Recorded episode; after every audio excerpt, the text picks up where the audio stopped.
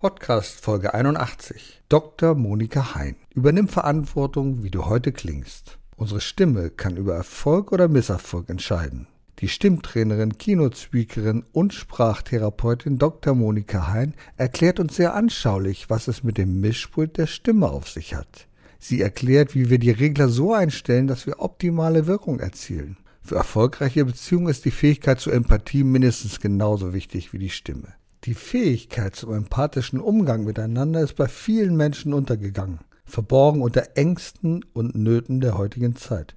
Das belegt Monika Hein in ihrem neuen Buch Empathie. Ich weiß, was du fühlst. Wir diskutieren, wie wir von einem klugen Umgang mit Empathie profitieren. Außerdem erfahren wir, wie ein Trabi unsere Stimme auf Vordermann bringen kann. Erfolg braucht Verantwortung. Noch mehr bedarf es kompetente Begleitung auf dem Weg zum Erfolg. Weise Unternehmer holen sich Rat von denen, die den Weg schon gegangen sind und die Abkürzungen kennen. Bewerben Sie sich jetzt für Ihr kostenloses Expertengespräch. Liebe Zuschauer, liebe Zuhörer und Zuhörerinnen, man muss das ja heute auch so sagen. Man darf ja nicht nur Zuhörer sagen, Zuhörerinnen und alle, die jetzt lauschen und uns zusehen. Herzlich willkommen beim Gastredner. Wir reden auch heute wieder über Erfolg und Verantwortung. Und eins der wesentlichsten Faktoren für Erfolg ist die Stimme. Ja, es ist wirklich die Stimme, weil das ist ja das, womit wir Menschen gegenübertreten. Und ich habe eine exakt richtige, wunderbar Expertin. Das klang schon wieder ein bisschen holprig. Da sieht man, was die Stimme alles bewirken kann und wie wichtig es ist, das Richtige zu sagen. Herzlich willkommen, Dr. Monika Heim. Hallo, lieber Udo. Monika ist die Expertin, aber du hast ja nicht nur etwas mit Stimme gemacht. Natürlich hast du was mit Stimme gemacht. Du hast ja eine Ausbildung bei der Stage School in Hamburg für Tanz, Gesang und Schauspiel. Und deine Profession, ich glaube nicht so sehr die Klassik, weil dein, du hast mal irgendwann Cello gelernt, weiß ich. Ja, das hat dir nicht so fürchterlich viel Spaß gemacht, aber Cello hat ja einen ganz wunderbaren Nebeneffekt. Man lernt das Hören, das musikalische Hören, weil ja nicht ganz klar ist, wo drückst du drauf, wie bei der Gitarre, sondern du musst einfach den Ton hören. Das ist schon toll. Und du hast immer gerne den Ton gehört. Klavier wollte dein Vater dir, glaube ich, auch beibringen. Da hast du dann irgendwann gestreikt und gesagt, naja, das muss es jetzt nicht sein. Das ist schade, dass ich da gestreikt habe. Ich wünschte, ich könnte Klavier spielen. Ich auch. Aber egal. Es gibt immer noch andere Dinge, die man machen kann. Und er hat sich sehr für Jazz interessiert. Das ist etwas, was wir beide gemeinsam haben. Jazz, Blues und Swing. Wahrscheinlich so Namen wie Aretha Franklin oder Ella Fitzgerald. Das waren bestimmt Namen, die du gut fandest und von denen du was gelernt hast, oder? Ach, das war nicht so der Einzel-Jazz-Gesang. Okay. Jazzgesang im Chor. Also wir haben ein Jazz-Vokalensemble gehabt und dann so Manhattan Transfer und all solche Sachen. Das war großartig. Aber es ist lange her tatsächlich bin ja großer Fan von Lalelu, die kennst du wahrscheinlich. Ja, ne? absolut, natürlich. Also ist irre, weil ja. da wird ja Gesang, also Gesangskunst, Gesangsakrobatik wird ja mit Comedy verbunden. Das ist mhm. so genial. Oder Naturally Seven, die ich auch mal live erleben durfte. Ja. Einfach fantastisch. Das ist schon irre. Aber du hast dich dann mehr einem Studium zugewandt in Hamburg und du hast auch eine Dissertation geschrieben. Du hast Phonetik studiert und eine Dissertation geschrieben über das Belting. Und jetzt sagen die Leute, Belting, das hat was mit Bällen zu tun, nicht ganz so, aber erklär uns doch mal, was ist denn Belting? Ah, Udo, super, sehr schön zusammengefasst. Also, das Belting, das ist eine Gesangstechnik im Musical. Also, die Musical-Sängerinnen, die singen halt sehr laut und aus dem amerikanischen Gesang heißt es to belt out a song. Also schon sowas wie schreien oder rufen. Das ist so die mhm. direkte Übersetzung. Es geht wirklich darum, eine andere Stimmqualität im Musical-Gesang zu entwickeln. Die klingt halt sehr laut, sehr fordernd, sehr emotional. Und das hat mich immer sehr interessiert, wie das funktioniert, weil das gar nicht so leicht ist, das muss man auch sagen. Bringt das was jetzt auch noch für dein tägliches Geschäft, für das, was du machst? Diese Sache, ja, Phonetik schon, mit Sicherheit etwas darüber zu wissen, ja. oder? Mhm. Also die Phonetik an sich schon, da habe ich schon sehr, sehr viel gelernt, zumal wir ja Atmung angeguckt haben bei der Arbeit, bei der Forschung. Und davon profitiere ich immer noch. Also die Dinge, die ich damals gelernt habe über Atmung und Atmungsverhalten im täglichen Sein und was da so die Wirkung auf die Stimme darstellt, das nützt mir immer noch viel. Lustigerweise habe ich vor einer kleinen Weile eine Interview Interviewanfrage über Belting nochmal bekommen und da musste ich schon sehr schmunzeln, weil die Arbeit ist einfach schon super lange her und ich arbeite nicht mit Sänger und Sängerinnen so. Von daher ist es so Medium wichtig jetzt für meinen Alltag, aber die Expertise, die ich dadurch natürlich durch diese intensive Beschäftigung mit Atmung, mit Stimmklang, mit Teiltönen, mit Resonanz, mit all diesen Dingen gemacht habe, das war schon toll. Das war total spannend.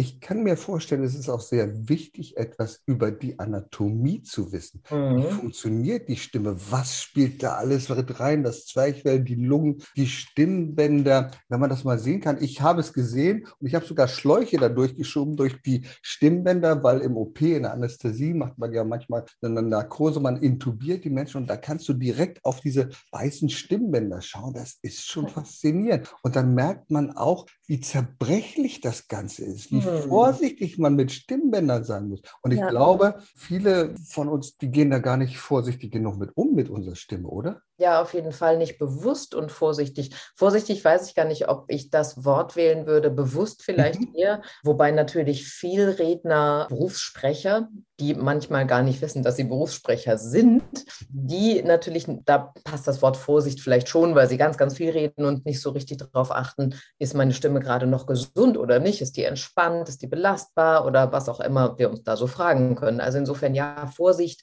oder Bewusstheit. Also erstmal das Instrument Moment kennen. Allein schon, wie sehen so ein paar, wie du gerade gesagt hast, Stimmbänder oder in der Wissenschaft Stimmlippen, wie sehen die eigentlich aus? Ja, wie funktioniert das eigentlich alles? Welche Rolle spielt die Atmung? Welche Rolle spielt die Körperhaltung? Das sind alles so Fragen, die fragen wir uns eigentlich selten. Also so in, im normalen Alltag kommt das erstmal nicht vor. Und das ist total schade, weil das letztlich ja wie ein Instrument ist. Also du hast vorhin das Cello erwähnt, das ich nur eine kleine Weile geliebt habe und dann irgendwann nicht mehr.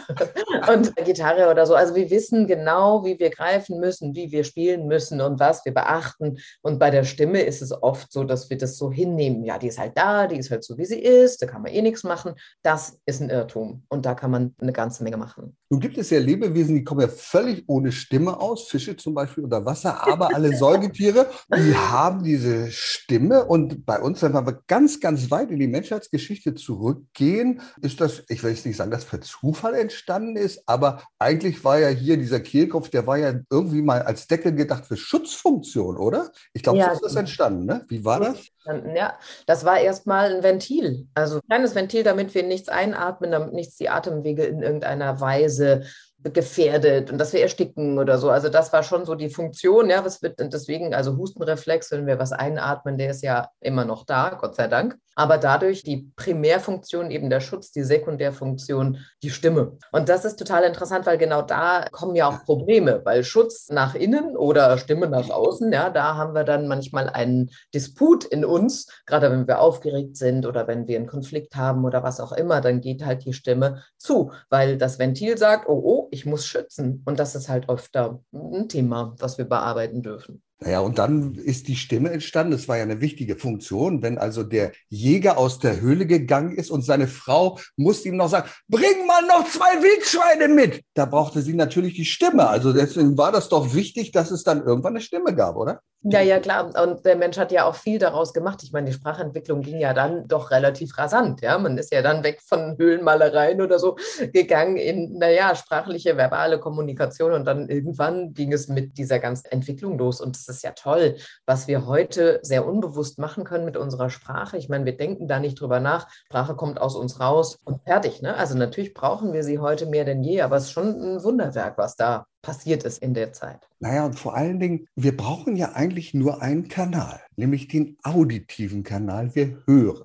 Mhm. Und oft stelle ich fest, und das wirst du wahrscheinlich bestätigen können, da ist nicht immer eine Kongruenz zwischen der Stimme, die wir hören, und der Person, die wir dann nachher sehen. Da sagen wir manchmal, oh, wir sind völlig äh, geschockt kann das sein? Ja. Hat Stimme überhaupt irgendetwas mit Äußerlichkeit zu tun oder ist das ein Zufall? Ob jemand dick, dünn, groß, völlig egal, oder? Na, hm, ganz egal ist es tatsächlich okay. nicht. Also häufig gibt es Korrelationen mhm. zwischen Größe und zum Beispiel Tiefe einer Stimme. Also ein ganz, ganz großer Mann, sage ich jetzt mal, mit einem wahrscheinlich sehr großen Kehlkopf, wird wahrscheinlich keine Piepsstimme haben. Ich sage aber ganz bewusst wahrscheinlich dazu, weil es natürlich auch Stimmen gibt, die dann nicht mitwachsen mit dem restlichen Körper. So.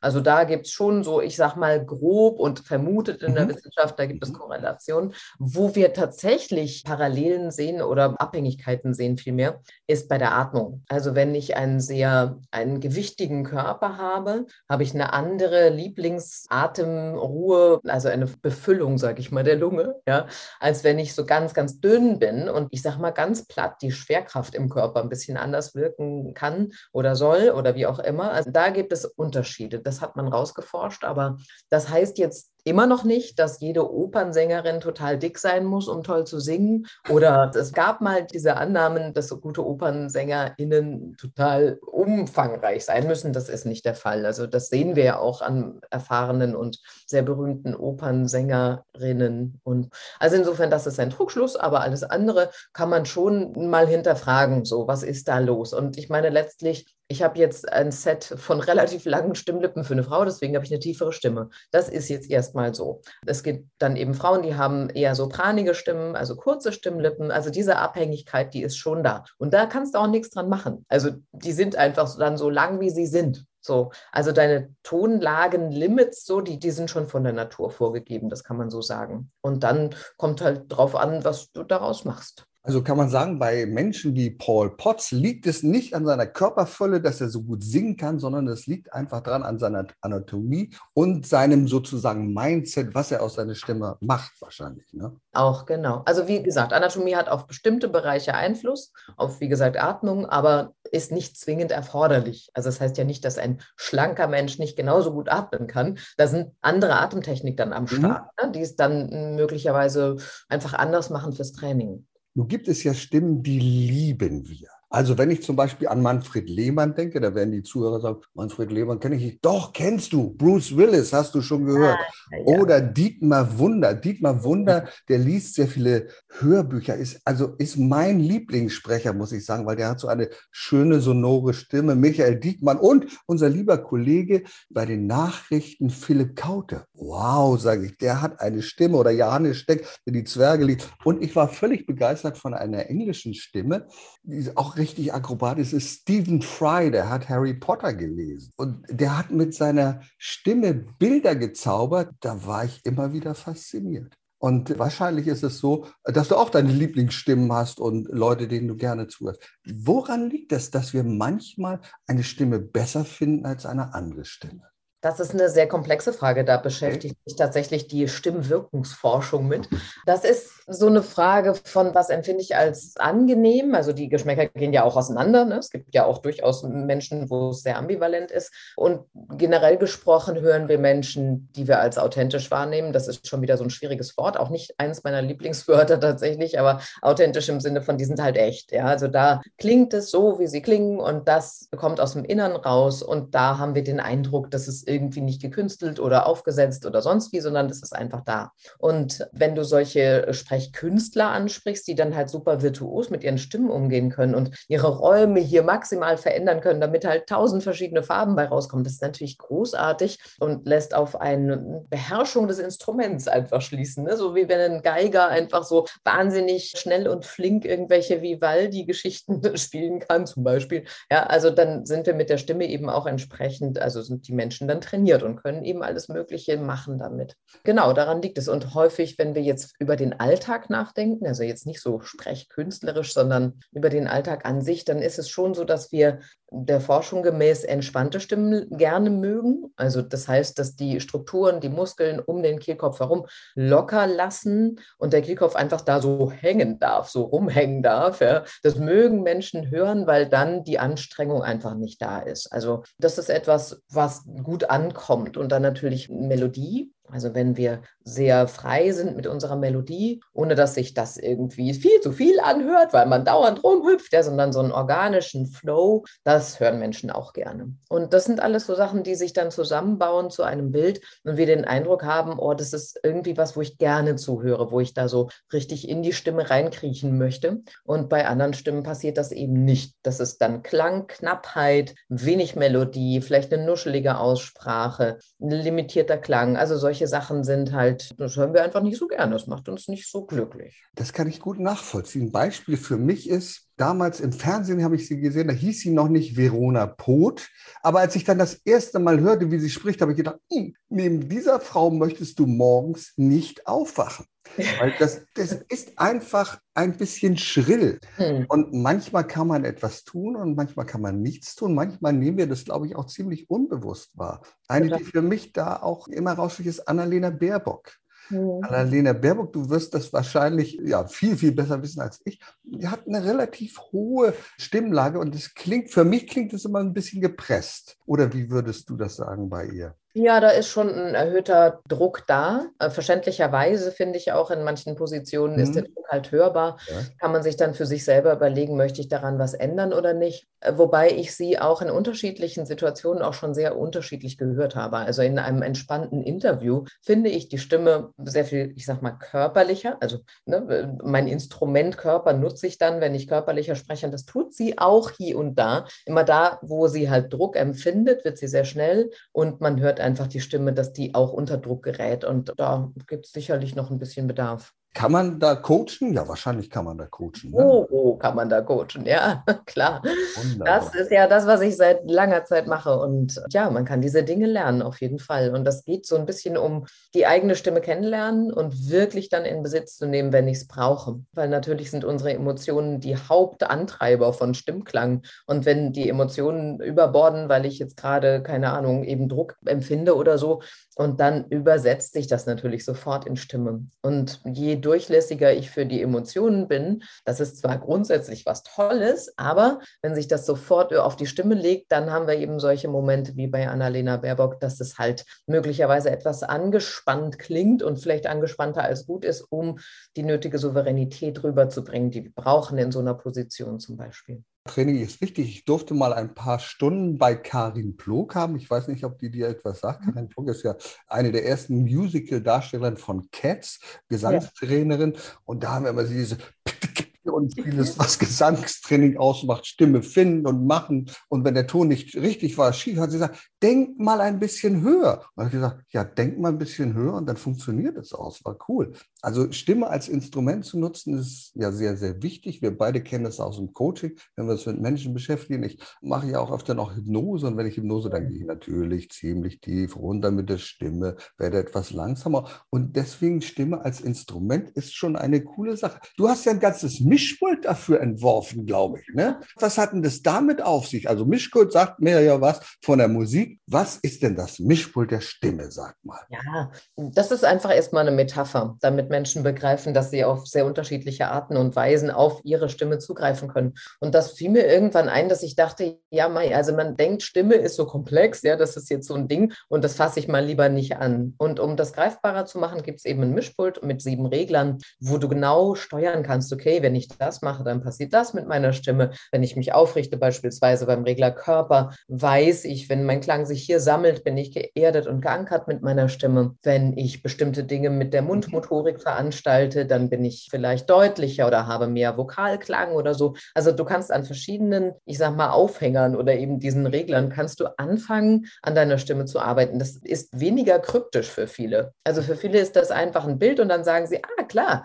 ja, wenn ich meine Haltung verändere, wenn ich meine Atmung verändere, dann hat das sofort eine Auswirkung. Und jeder hat so seine Lieblingsregler, habe ich festgestellt. Das ist irgendwie ganz cool, ja, wo die Leute am ehesten rangehen und sagen und sich trauen und sagen, ach klar, das ist ja einfach, das kann ich ich ja machen. Und dieses, das ist ja einfach, das ist mir wichtig, weil dieses Mysterium Stimme, wo viele sagen, äh, das fasse ich mal lieber nicht an, ich will ja auch nicht komisch klingen und nicht, nee, so. Und darum geht es ja eigentlich gar nicht, sondern eher darum, sicher zu klingen, jetzt, wenn du einen öffentlichen Auftritt hast, wenn du eine Präsentation machen darfst, wenn du dich selbst in dein Business präsentierst oder wenn du ein Bewerbungsgespräch hast. Diese Geschichten sind halt wichtig, dass du dich bestmöglich präsentierst. Nicht um zu faken, sondern um das Maximum an deinen Qualitäten eben wirklich zum Vorschein zu bringen. Und das trauen sich eben viele nicht. Und dafür ist das Mischpult gut. Jetzt sag doch mal, ich kenne das ja von der Musik, wenn wir ein Mischpult haben und wir sind, da steht also hier Saxophon, da steht Gesang. Oder wie sind die Regler beschriftet? Sag mal, was steht da an diesen Reglern drauf? Okay. Also auf dem ersten Regler steht Körper. Der Körper ist so das Instrument für alles. Also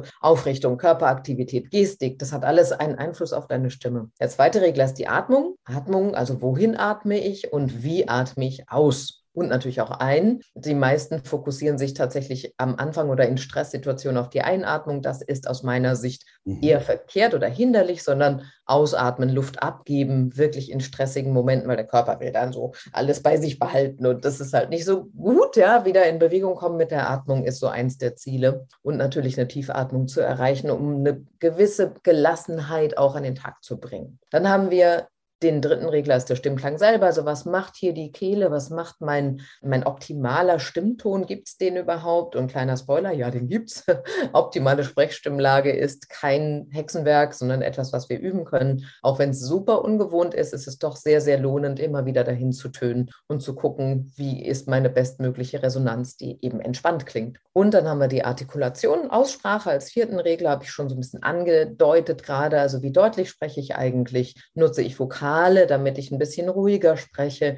Nutze ich Konsonanten, damit ich ein bisschen knackiger spreche? Also solche Geschichten kannst du immer wieder, wie ich das gerade gezeigt habe, einfach entscheiden und selber entscheiden. Und das ist nicht fremdgesteuert. Und die letzten drei Regler sind Gestaltungsregler. Wir haben Satzmelodie, Tempo und Betonung. Also was mache ich eigentlich mit dem Klang, den ich da in den ersten vier Reglern produziere? Ja, wirklich erstmal der Klanggenerator, den erstmal so ein bisschen durchputzen und fit machen. Und dann geht es an die Gestaltung, also sprich, wie viel Melodie, wie viel Emotionalität Emotionalität habe ich und spreche ich überhaupt mal auf Punkt? Ja, mache ich wirklich mal auch eine Pause und all diese Geschichten, ja, dass da einfach ja so eine gewisse Vitalität und Lebenskraft reinkommt. Letztlich sind die letzten drei Regler. Wow, das hört sich doch sehr komplex an. Und du hast ja auch ein Buch dazu geschrieben. Ich glaube, da steht das auch drin, sprechen wie ein Profi. Da sind viele Übungen dabei, wie man durchgehen kann. Dann hast du, glaube ich, genau. auch im, im, Internet etwas, das kann man sich dann downloaden, wenn man das Buch hat. Und dann kann man wirklich sehr viele Übungen selber machen. Aber im Grunde genommen braucht man ja immer jemanden, der aus fachlicher Sicht zuhört, oder? Ja, es kommt ein bisschen drauf an. Also man kann sich dem auch selber nähern. Und klar, mhm. es gibt auch eine App zu dem Buch, dann kann man sich aufnehmen und kann eben ausprobieren und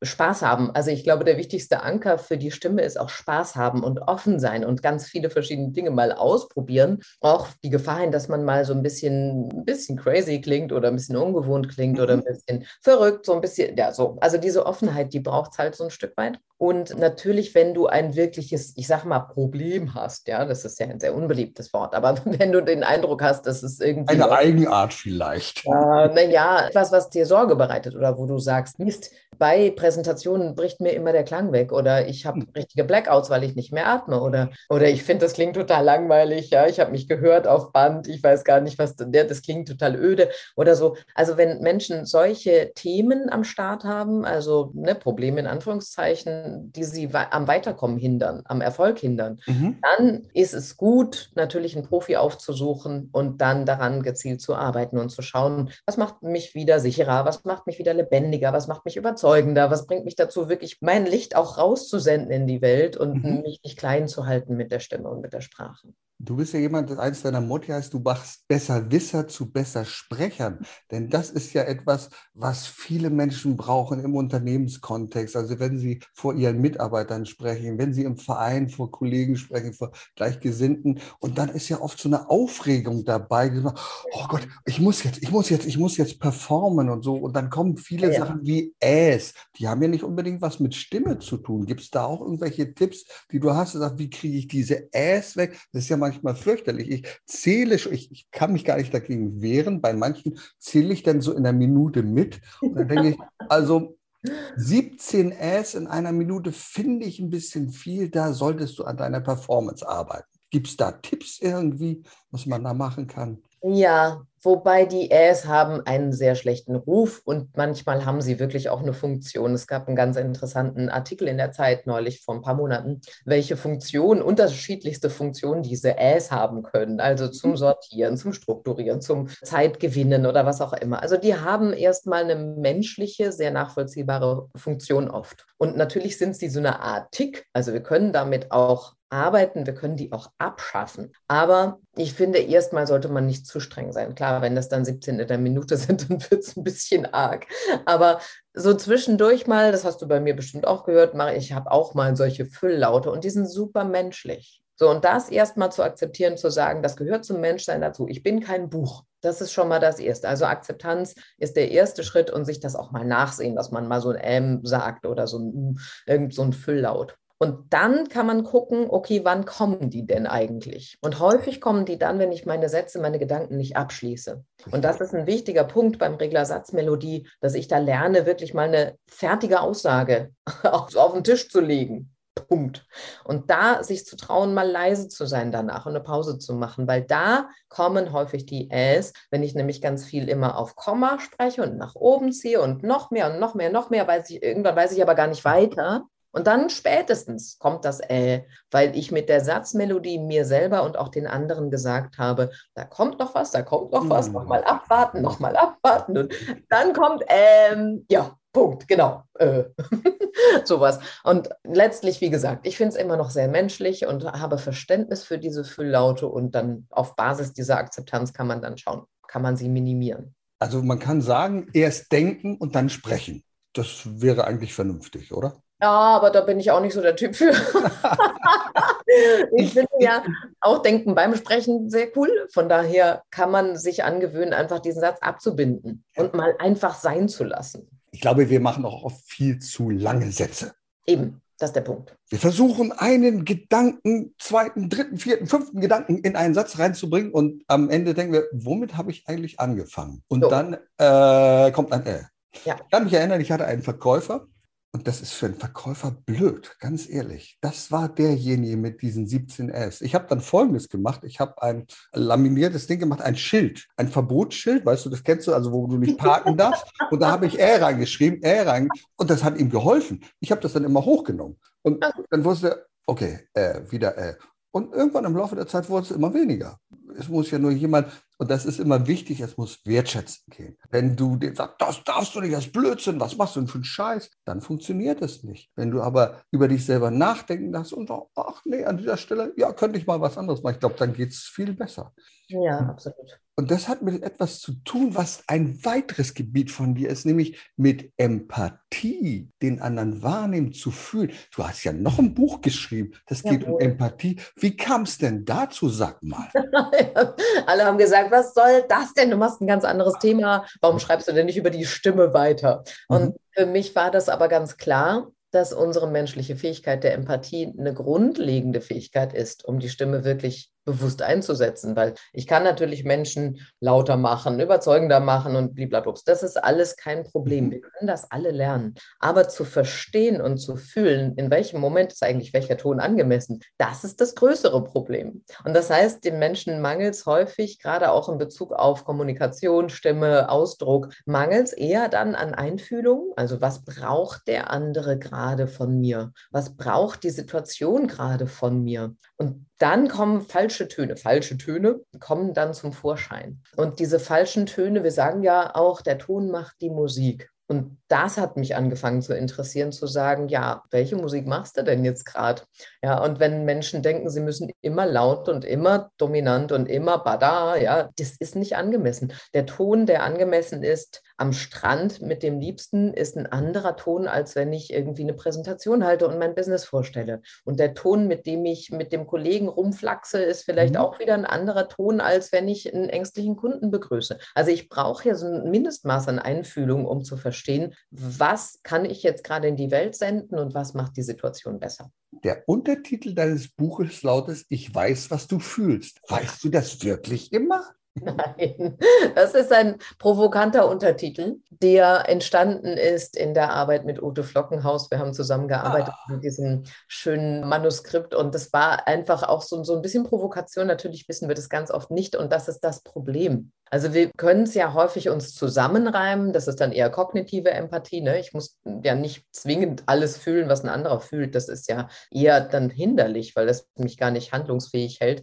Aber manchmal einfach um die Ecke zu denken und zu sagen, ach, so könnte das für den anderen sein. Das erfordert allerdings, und das ist für uns alle schwer, immer wieder das eigene Ego mal hinten anzustellen und zu sagen, ja, geht jetzt gerade gar nicht so doll um mich, sondern es geht auch mal darum zu gucken, wie geht denn der andere gerade mit der Situation um und könnte das anders sein, als ich bisher annahm. Und dieses um die Ecke denken, über den eigenen Horizont hinaus, mal den eigenen lauten Ton zurückstellen und zu sagen, ja, aha, guck mal, das brauchen die gerade oder das braucht der gerade, das braucht das Publikum gerade. Das ist das wahrlich Spannende und das macht die Stimme, wie ich finde, noch viel, viel intensiver und schöner. Wir haben ja beide ein gemeinsames Expertengebiet, in dem wir tätig sind. Wir beide sind Heilpraktiker Psychotherapie. Und da geht es ja genau darum, den anderen mehr wahrzunehmen, Empathie, also zu spüren, wie der andere jetzt sich gerade fühlt, was der vielleicht sogar denkt, um dann darauf einzugehen. Deswegen ist mhm. das so wichtig,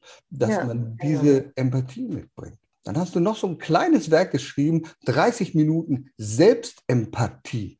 Worum geht es da denn? Hat das was mit Selbstliebe zu tun oder was ist Selbstempathie? Was ist damit gemeint? Ach, mit dem Thema Selbstliebe hm, habe ich so meinen Stress jetzt nicht mit mir selber, also wir alle Selbstliebe mit dem Wort Selbstliebe allein, das ist so ein hehres Ziel, finde ich und für viele viel zu weit weg. Also so, was ist denn das jetzt überhaupt? Und dann sind wir ganz nah vielleicht am Selbstüberhöhen und äh, also Narzissmus und so diese Geschichten, die lauern da so ein bisschen, finde ich, bei dem Thema Selbstliebe. Da mögen mir jetzt viele widersprechen, ist auch okay. Für mich ist das Mindestmaß oder das, was wir anstreben sollten, aus meiner Sicht Selbstempathie, Selbstmitgefühl. Also, dass ich mir gegenüber einfach ein bisschen weicher werde, nicht so kritisch bin. Die Sachen tatsächlich zu verstehen, wo komme ich her, was, wo gehe ich hin, was empfinde ich da gerade? Was ist meine Not? Und da ein bisschen liebevoller mit mir selber zu sein oder freundschaftlicher, mhm. zu sagen, wie bei einem guten Freund, bei einer guten mhm. Freundin habe ich Verständnis, bringe Verständnis auf und das mir selber gegenüber mal zu üben, das ist ultra wichtig und ich finde, das ist schon so ein schwerer Weg das zu tun und nicht so dauernd den inneren Kritiker rumpöbeln zu lassen, sondern mal zu sagen, hey Mann, das war echt schwer das ist anstrengend gerade und sich selber den Raum zu geben, zu sagen, ja, das ist es wirklich. Es geht nicht darum, dass man selbst Mitleid hat, das ist es nicht. Das ist wieder ein großer Unterschied, Selbstmitleid, dann würde ich da drin verharren und würde nicht in die Handlung kommen. Aber Selbstfreundlichkeit, Selbstmitgefühl, Selbstempathie lässt uns wieder handeln und vielleicht mhm. sogar mal uns selber in den Arsch treten, weil wir gerade zu faul sind, uns was Gutes zu tun oder sowas. Ne? Und eben genau nicht selbstmitleidig zu sein und rumzujammern, sondern eher zu sagen, hey, so, was brauche ich jetzt? Nina Deißler würde sagen, Arsch hoch, Baby. Also dann auch wieder zu sagen, auf Basis dessen, dass ich mich wahrnehme, dass ich mich wirklich mitkriege und Verständnis für mich habe, kann ich auch wieder, zack, ein bisschen mehr Disziplin an den Tag legen und für mich sorgen. Jetzt werden viele vielleicht denken, ja, Stimme, okay, hm, auch ein ganz gutes Thema und so, aber was hat das mit Erfolg zu tun? Ich glaube, gerade in der jetzigen Zeit, in der Situation, in der wir uns befinden, ist Stimme ganz, ganz wichtig was machen wir denn jetzt? Wir schreien uns an. Du lässt dich nicht impfen, das geht doch überhaupt nicht. Der andere sagt, du lässt dich impfen, bist du nicht ganz dicht, weißt du nicht, wie gefährlich das ist? Ja. Die Stimme entscheidet, du sagst es, über den Ausgang einer Konfliktsituation.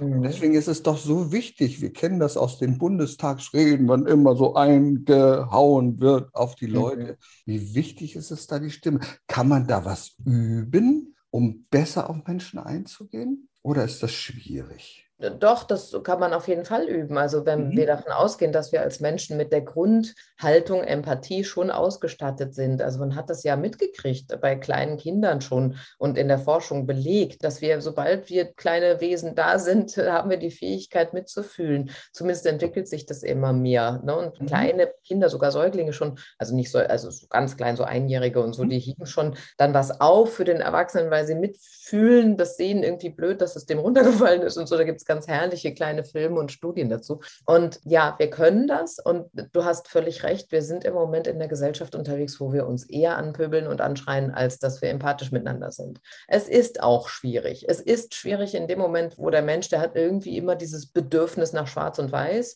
also gut und schlecht, dieses Duale, was immer wieder der Wunsch ist. Und auch witzigerweise ist Empathie in der westlichen Gesellschaft häufig damit verbunden, dass wenn ich mitfühle, ich brauche dann gleichzeitig auch noch einen Schuldigen, auf den ich sauer sein Also wenn ich mit dir mitfühle, weil dein, äh, weil ein Kollege dich gedisst hat oder sowas, ja, dann ist dieser Kollege auch noch gleich ein Schwein. Nicht nur, dass ich mit dir mitfühle. Es könnte ja reichen, dass ich einfach nur sage, ach Mensch, Udo, das ist ja doof, dass das so gelaufen ist und das weglasse, dass der andere ein Schwein ist. Weil das weiß ich ja im Zweifel gar nicht. Also ich muss gar nicht böse sein mit wem anders, um Mitgefühl mit dir zu haben. Mhm. Das ist weit verbreitet, deswegen werden wir so laut und werden so, so unnachgiebig. Und jetzt gerade das Thema Impfen ist ja wirklich verstörend, was da jetzt gerade abgeht, wie Menschen sich entfernen voneinander aufgrund dieser Debatte. Und sehr nahestehende Menschen, die in meinem Leben sind, sind nicht geimpft. Natürlich tatsächlich habe ich eine Haltung dazu und habe selber anders gehandelt und ja, wie, also wie geht man jetzt, ich, ich kann doch diese Menschen jetzt nicht aus meinem Leben streichen, das möchte ich auch gar nicht. Das heißt, ich muss natürlich auch das Thema Empathie ein Stück weit leben, im Sinne von auch Frustrationstoleranz, äh, nicht Intoleranz, sondern Toleranz zu sagen, das frustriert mich total und der darf das machen, weil wir in dieser Demokratie leben. Der darf das momentan noch machen. Das überzeugt mich nicht von der Haltung, aber wir müssen alle lernen, frustrationstoleranter zu werden, damit Dialog möglich ist. Nicht, weil ich das gut heiße. Also Empathie ist auch nicht gut heißen, ja, sondern Empathie heißt einfach erstmal den anderen da sein zu lassen und dann zu gucken, wie kommen wir denn jetzt mal ins Gespräch? Das, was im Moment abgeht, das ist ja kein Gespräch. Das ist ja nur Rumbrüllerei und dann gibt es Spaziergänge und Gegenspaziergänge und du denkst nur so, ah, was passiert hier, ja? Es ist kein Dialog und das ist komplex. Und mit der Stimme kann man zumindest mal anfangen, liebevollere Töne anzuschlagen, ganz bewusst. Mal zu fragen, was bewegt dich daran gerade und wovor fürchtest du dich, was vielleicht eine andere Diskussionsgrundlage wäre, als irgendwie zu sagen, du, du Idiot, was machst du da? Und das ist mir wichtig, das versuche ich auch selber zu leben, wobei das auch schwierig ist, weil man wird ja auch, auch andererseits sehr angegriffen. Also mir gingen auch Freundschaften flöten, wo ich darum gebeten habe, bestimmte Themen auszulassen, mit denen ich nicht so einverstanden bin, zu sagen, komm, lass uns doch das Thema mal weg weglassen, weil wir haben doch andere schöne Themen, über die wir uns mhm. unterhalten können. Und wir haben andere verbindende Elemente. Und ich glaube, wichtig wird zu sein, dass wir wieder mehr Verbindungen suchen, finden, weil wir sind nicht nur Impfgegner und nicht Impfgegner. Also das ist totaler Bullshit. Ja, wir sind nicht nur das. Wir sind so viel mehr. Und das ist wichtig, glaube ich. Also verbinden. Versuche das Verbindende. Finde das am anderen, den du ein Schwein findest. Das könnte an dem aber auch nett sein oder gut. So. Monika, da, so viel, da ist so viel Weisheit in den Worten drin, die du gerade gesagt hast. Ich finde das wirklich, und das passt zu dem Satz, den du in etwa so gesagt hast, du sagst, man übernimm die Verantwortung dafür, wie du mhm. heute klingst, übernimm die Verantwortung, wie die Welt dich wahrnimmt um dich herum. Denn die Verantwortung hast du für die Töne, die du rausgibst. Genau. Das ist wunderbar. Liebe Monika, vielleicht zum Schluss, gibt es ein paar, du hast schon so viele wertvolle Hinweise gegeben zu diesem Thema, wie ich anderen gegenüber auftrete, wie ich Empathie wahrnehme, zu fragen, wie geht es dir, warum geht es dir, nicht einfach die Meinung zu fordern, sondern erstmal gründen, was ist deine Intention, was ist deine Motivation, also mehr fragen als draufhauen. Hast du noch ein paar Tipps für uns, so Praxistipps für die Stimme, für diejenigen, die sagen, ja, Mensch, da habe ich, ich muss da vor Leuten sprechen. Was gibt es für Tipps? Was machst du? Was können wir tun, um unsere Stimme gesund zu erhalten? Und was können wir tun, wenn wir in der Situation sind und sagen, jetzt muss ich vor Menschen sprechen? Was gibt es da? Gibt schon so ein paar einfache Tricks auf jeden Fall. Da findet man auch eine Menge in meinem ganzen Filmmaterial auf YouTube. Ein wichtiger Tipp ist vielleicht erstmal, sich dessen gewahr zu werden, dass der Körper ein Instrument ist und allein schon die beiden Füße, wenn ich stehe und vor Menschen spreche, mal fest am Boden verankern. Das klingt so einfach und so banal. Viele machen es trotzdem nicht und stehen dann mit verkreuzten Füßen und irgendwie Gewicht hier und da. Das ist sehr unbewusst. Manche tanzen auch Square Dance auf Bühnen, ja, und laufen immer am Quadrat und Füße mal wirklich am Boden. Stimme beginnt bei den Füßen. Für mich. Also die Richtung ist rein in den Körper, runter zu den Füßen und weniger rauspressen, weniger raus trommeln und drücken, sondern eher zu gucken, mein Körper unterstützt meine Stimme.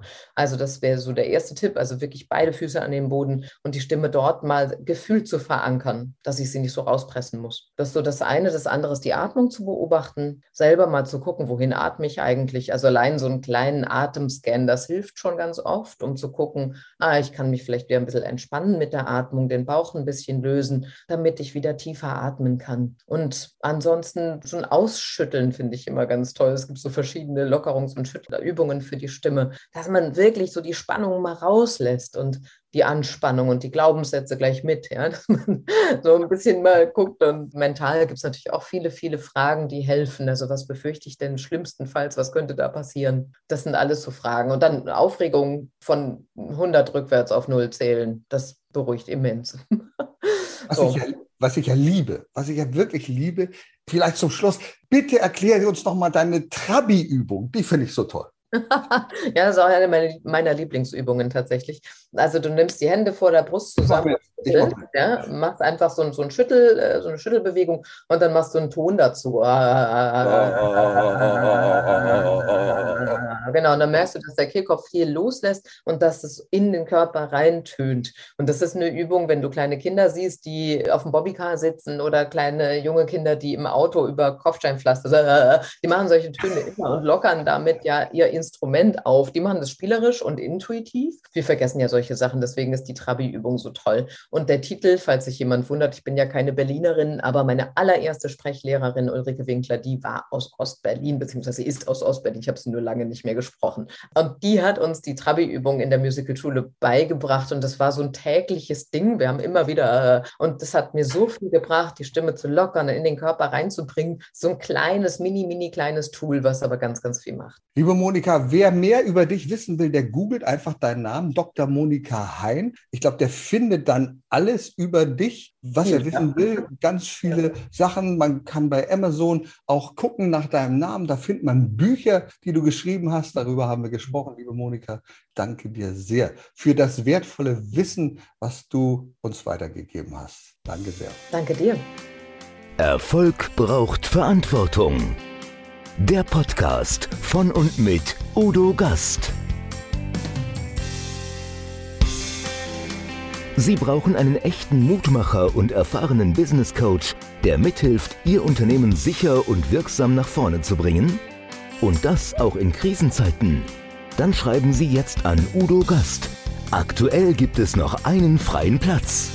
Die Kontaktdaten finden Sie in den Show Notes.